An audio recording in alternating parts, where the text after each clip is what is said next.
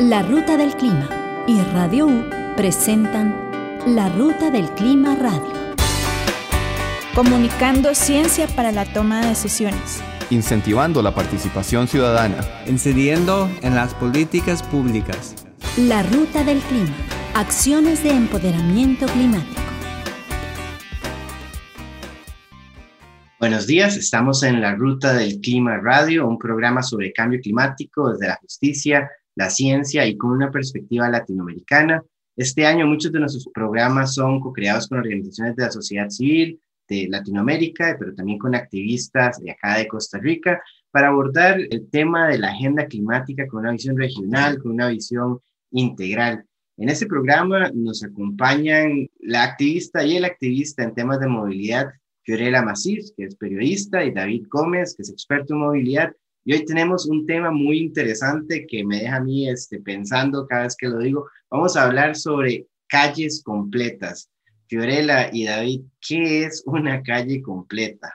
Muchas gracias, Adrián, y un gusto estar aquí otra vez y también con Fiorella para conversar un poquito sobre movilidad. Y bueno, en los programas anteriores veníamos hablando sobre los principios que rigen el paradigma de la movilidad sostenible, la pirámide de movilidad, la necesidad de tener espacio para todos los usuarios viales y al final todo esto redunda justamente en este concepto de calles completas, ¿verdad? Y, cuando hablamos del, concepto como tal, nos referimos a las vías por las que podemos desplazar a las personas con seguridad, con eficiencia, con eh, sostenibilidad ambiental, por supuesto, y que no solamente se enfocan en el eh, traslado de vehículos, que es más o menos lo que tradicionalmente, ¿verdad? en nuestras sociedades por lo menos durante los últimos 70 años o así, ha sido el enfoque, ¿verdad? Mover carros. Entonces, calles completas básicamente se refiere a hacer calles para todas las personas, ¿verdad? Completas quiere decir, más que tener muchos elementos, es estar pensadas para todos los usuarios viales. Entonces, por ahí va el concepto de calles completas y es lo que queremos este, profundizar el día de hoy. Hola David y, y Adrián a todos los que nos escuchan, un placer como siempre, la verdad, hablar de estos temas. Y yo creo que también, no sé si le podemos agregar, David, convivir ahí, ¿verdad? En esas calles completas de forma segura, que es lo que hemos venido hablando en anteriores eh, programas sobre esta convivencia en, en, una calle o en una acera, ¿verdad? Bueno, ya poco a poco vamos a ir hablando de eso y de cómo normalmente han estado pensadas para um, automóviles y eso creo es lo que quiere evitar este, un buen diseño de una, de una calle completa que, que bueno, vamos a ir a, ahondando, porque, mm, David, no, no, es, no hay una sola manera, ¿verdad?, de definir una calle completa. O sea, no, no es que es así tiene que tener esto, esto y esto, ¿verdad? Sino que, mm, pues, e, ese diseño quiere dar espacios este, seguros, ¿verdad? Como decías, a, a todos los usuarios, independientemente incluso de, de cómo yo decido transportarme, ¿verdad? Qué recursos tengo, incluso podría decirse, independientemente de, mi edad, porque empiezo a pensar en gente, eh, ¿verdad? En adultos mayores o niños, de todas esas habilidades, podríamos decir, David. Entonces, te digo, supongo que no hay un diseño específico y más bien siempre dependerá como de un contexto y, y de dónde. Y yo sé que podrías ahondar en eso, de dónde se puede hacer o de dónde se hace una calle o dónde está ubicada, más bien, ¿verdad? Claro. Sí, totalmente. Bueno, ahí estás hablando de cosas, dos cosas importantísimas, del diseño, ¿verdad? Y del contexto. Ya habíamos hablado en, en un programa anterior acerca de, cómo el diseño vial determina la conducta de las personas y, y en, esa, eh, en ese sentido entran la, la, jerarquización de las vías para tener vías que tienen un, un, un diseño que es funcional, o sea, para a partir de la vocación de la calle, ¿verdad? Hay tres funciones, como habíamos hablado, la función de eh, flujo, la función de acceso y una función intermedia que es distribución. Es, eso es también el contexto en el que estamos según eh, cada calle y a partir de es que se determina qué es lo que la haría completa, ¿verdad? O sea, una calle arterial, ¿verdad? De flujo que está en una zona boscosa, por ejemplo, donde no hay en los próximos, no sé, 10 kilómetros, un poblado un centro urbano, pues tal vez no necesite una acera para ser completa, ¿verdad? Tal vez más bien lo que necesita es, elementos de seguridad que permitan, por ejemplo, el cruce de fauna, ¿verdad? Eso también eh, cae dentro del concepto de calles completas, eh, de nuevo, pensado en el contexto, ¿verdad? Donde haya necesidad de, de, cruces de fauna que, pues, que sean buenos, que sean seguros, que sean frecuentes, que sean eh, adaptados según las especies, ¿verdad? En ese, en ese tema hay especialistas que, que trabajan muchísimo sobre, eh, pues, cómo, ¿verdad? Porque no, no, es tan fácil como con los humanos de poner un, rótulo que diga, subas estas escaleras, ¿verdad? Pues este pase peatonal y, y, hágalo, sino que hay, pues, todo un diseño alrededor de las, los patrones de migración de las especies, etcétera. Entonces, bueno, es, es también un tema muy interesante y es una manera de hacer calles completas también. Eh, y, por supuesto, el, el diseño vial eh, desde la perspectiva del control de los riesgos, o sea, bajar la velocidad de los carros, ¿verdad? Hacer que su velocidad sea compatible con los demás usuarios que están presentes en las calles, eh, es también muy importante para que las calles sean completas, porque no sería, mm, digamos, no sería una calle completa si, por ejemplo, tiene acera, tiene ciclovías, está bien arborizada, tiene lugares para parar, ¿verdad? Tiene eh, elementos de inclusión y accesibilidad universal, pero el carril de carros mide 6 metros de ancho y es ¿verdad? 2 kilómetros rectos y la gente va a, 90 kilómetros por hora y nadie puede cruzar, nadie puede ¿verdad? Este, sentirse seguro en la calle porque, por ese elemento. Entonces también la completitud, digamos, o completud de las calles es, este, también es dependiente del diseño en cuanto a, cómo controla los riesgos, particularmente el, riesgo de este, colisión con vehículos eh, motorizados a alta velocidad, ¿verdad? Que como lo hablábamos también en otra en otro programa, la velocidad es el factor de riesgo número uno. Para, para cualquier situación en la que peligran los usuarios y los usuarios vulnerables particularmente. Entonces es algo que hay que controlar. Y para que una calle sea completa también tiene que tener ese, ese control. Entonces yo creo que ahí, hablando de lo que es y no es una calle completa, pues es muy importante tener en cuenta el factor velocidad de los carros. Yo preferiría, yo llamaría a una calle más completa si tiene reducción de velocidad efectiva, ¿verdad? A unos 30 o 40 kilómetros por hora, aunque no tenga ciclovías, por ejemplo, ¿verdad? Eh, es, decir, hay, eh, ciertas concesiones que se pueden hacer para que haya más equilibrio en la calle y que sea más completa. Y, volvemos a lo que hemos hablado en otros momentos, ¿verdad? O en otras, eh, otros temas de movilidad que es el diseño, ¿verdad, David? O sea, el diseño es muy importante de cómo, y lo habíamos dicho anteriormente, de cómo se le puede indicar a la, a la persona, al usuario vial, qué es lo que debe hacer. Al final siempre vamos a terminar en ese punto, ¿verdad? En el buen sentido de, la palabra. Claro, totalmente. El diseño va a ser siempre el, el principal determinante de las conductas de la gente y la demarcación y la señalización tienen que ser complementarias al diseño, ¿verdad? Una calle completa no es completa porque dice eh, espacio compartido, peatones, ciclistas y choferes, ¿verdad? Si, las, si, las, si el diseño no permite que se comparta ese espacio. Entonces, en, definitivamente en el diseño yace el, el origen de qué tan completa es una calle. La ruta del clima. Acciones de empoderamiento climático. Búscanos como larutadelclima.org. David, y como nos estabas comentando, digamos, hay, una, hay un elemento muy contextual y es en tanto en el diseño y en el uso que, o en la construcción que debería tener una calle completa, pero a mí, a, a mí me llama mucho la atención porque a diferente de otras conversaciones que hemos tenido anteriormente, el tema es que debe ser completa tanto para un usuario como una persona peatón como para una persona conductor.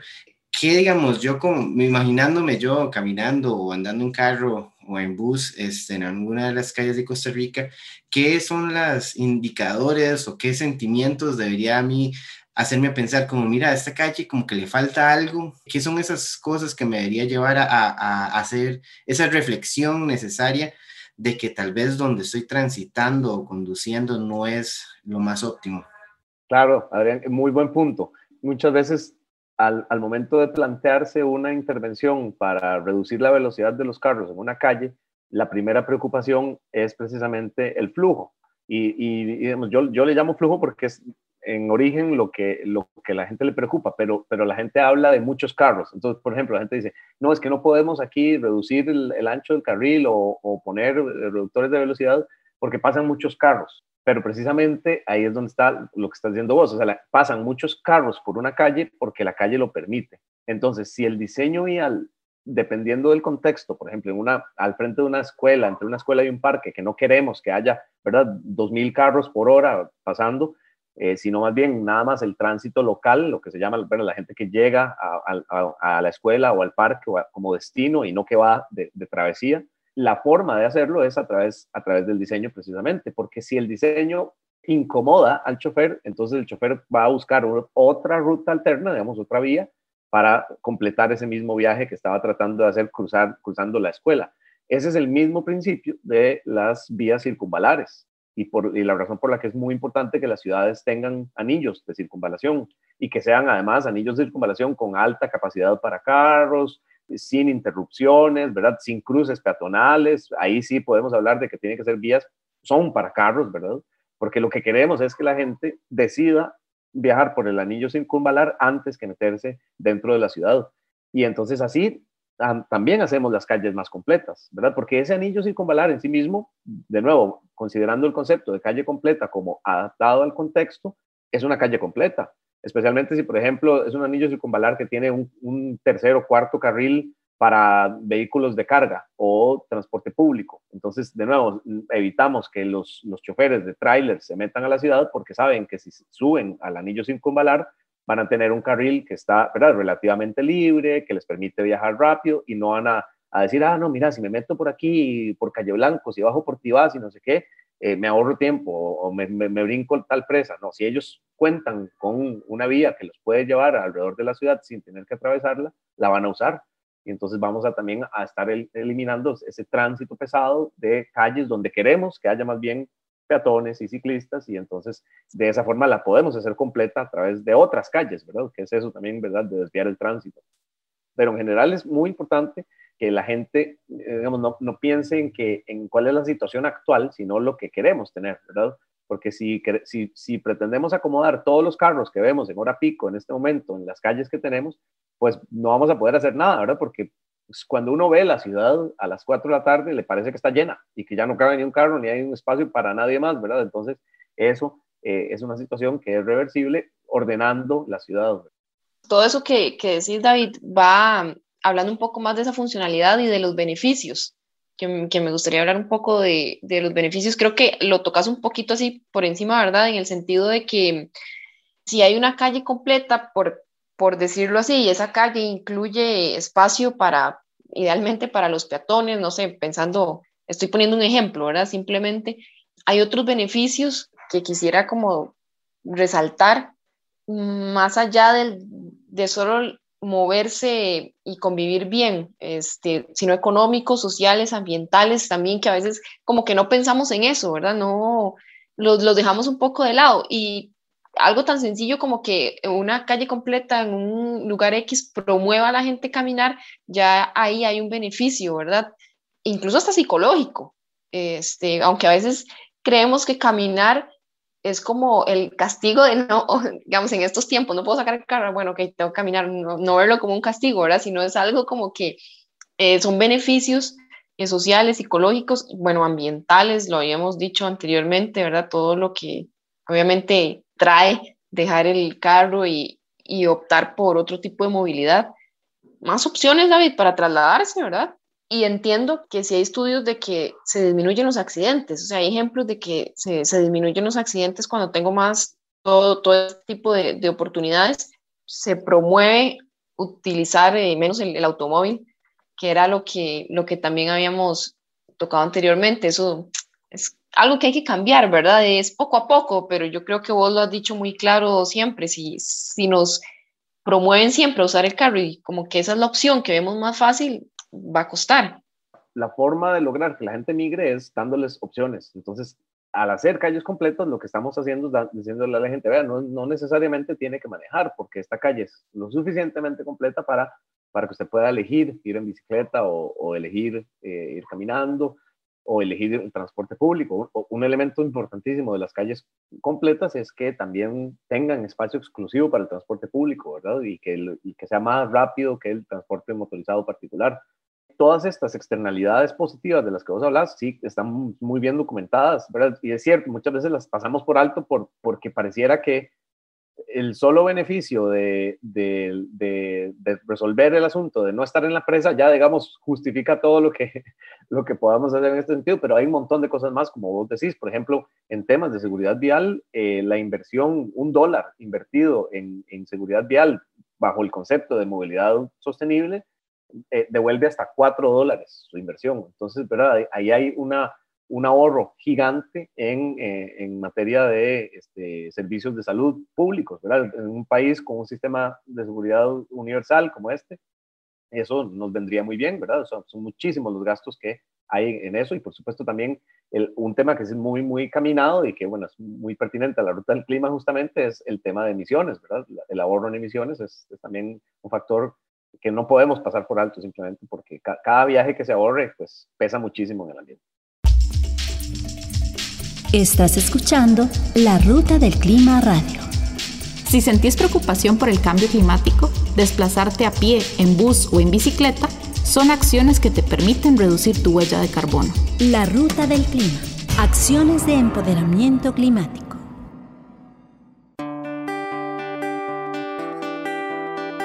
La ruta del clima. Acciones de empoderamiento climático. Búscanos como larutadelclima.org.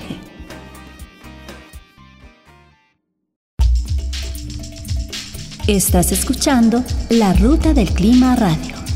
Recordemos que la acción climática comienza por nuestros hogares. Nuestros hábitos de consumo generan un impacto. La Ruta del Clima. Acciones de empoderamiento climático.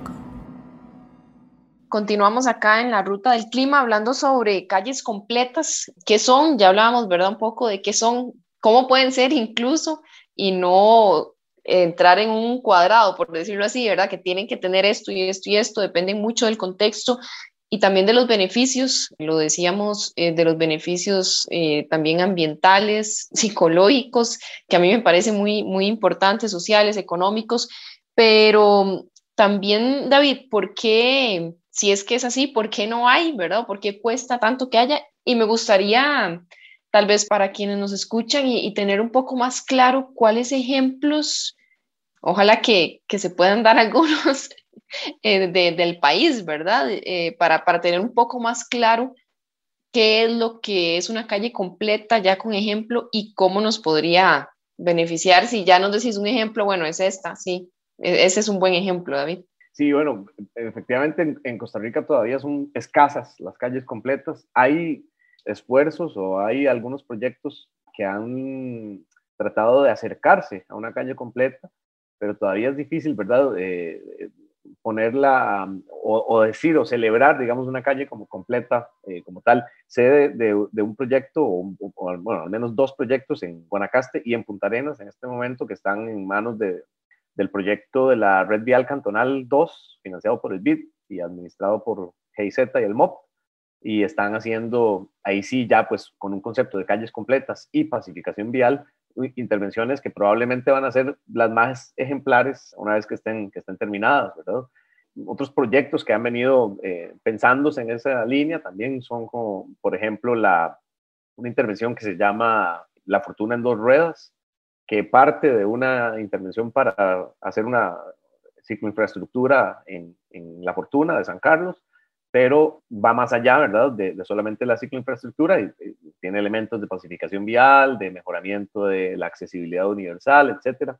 Pero también podemos hablar de cosas que ya existen. O sea, por ejemplo, para mí la Avenida Central es una calle completa, ¿verdad? Porque es, es una calle que está cumpliendo una función vital para la ciudad, la Avenida Central de, de, San José, que es una avenida, la, principal avenida eh, peatonal de, la ciudad, acá en la capital. Eh, para mí es una calle completa porque está cumpliendo una función que satisface a todas las personas. Incluso ¿verdad? La, avenida central podría decirse que, que, tiene cierta accesibilidad para vehículos, para, por ejemplo, satisfacer necesidades de carga y descarga, por ejemplo, o de vigilancia, ¿verdad? Lo cual inclusive es algo que es debatible porque para mí ningún policía debería vigilar la calle, la avenida central en patrulla, sino a pie, porque es una vía peatonal, pero, pero existe esa posibilidad y eso también pues la hace, la hace completa porque eh, permite el acceso de vehículos cuando es necesario, que sea una ambulancia o alguna cuestión de, ese tipo, pero su función principal es llevar peatones y lleva este, ¿verdad? decenas de miles de peatones todos los días. Es, es, como una calle vehicular, pero llena de, peatones, ¿verdad? Esos son, digamos, algunos de los principales ejemplos actualmente. Eh, creo que se han hecho esfuerzos también a nivel de autopistas, construyendo, por ejemplo, aceras y ciclovías en, algunos tramos de, autopistas, pero también esa es otra cuestión, ¿verdad? O sea, uno no puede hablar de una calle completa solamente como una sección vial, solo es completa cuando está conectada eh, a una red que le permite a la gente llegar, ¿verdad? O sea, no me sirve de mucho tener una acera de 100 metros y a los 100 metros se termina y tengo que tirarme a la calle, ¿verdad? Y, están los carros a, alta velocidad. Eh, Eso te iba a mencionar, David, disculpa que te interrumpa, porque a veces esa, esa duda, digamos, me, me, genera un poco porque a veces es solo, solo un pedacito, como decimos popularmente, ¿verdad? Un, un tramo y, y, después como que hay poca opción, ¿verdad? De conectar, lo que yo creo que por eso es que me gustan tanto estos temas porque al final todos, eh, algunos, a ver, llega a lo mismo, ¿verdad? Y yo creo que ya lo, hemos dicho anteriormente. Puedo tal vez trasladarme en bus y caminar y ya después quedo como en una isla, ¿verdad? Y, se me hace imposible aquí. Yo sé que sobran los ejemplos de cuando los peatones nos, nos podemos quedar sin ese espacio para, para caminar y te topas después una, una bici y los dos no saben hacia dónde moverse, ¿verdad? Porque no hay espacio para ninguno. Entonces yo creo que esa conectividad es fundamental. Sí, sin duda. Y, y además es, es, este, o sea, es lo que permite que, que, haya funcionalidad, porque si la gente no puede encontrar ¿verdad? la continuidad en el, en, el, en el, acceso, pues no lo va a hacer. Y, y eso nos puede ayudar a, a, a llegar a, a, este tema, ¿verdad? Finalmente, por qué es que no hay calles completas en Costa Rica. Bueno, no hay calles completas precisamente por problemas como ese. Cuando, cuando la acera se termina, muchas veces lo que sucede es que el siguiente propietario eh, no, no hizo su parte de la acera pero entonces vean la, la, la apuesta, ¿verdad? Casi irracional que tenemos en Costa Rica de confiar en que todos los propietarios del país hagan cada uno su pedacito de acera, mientras que la calle que pasa al frente de esa acera la hace una sola autoridad y la hace, ¿verdad? Continua y bajo el mismo estándar y todo.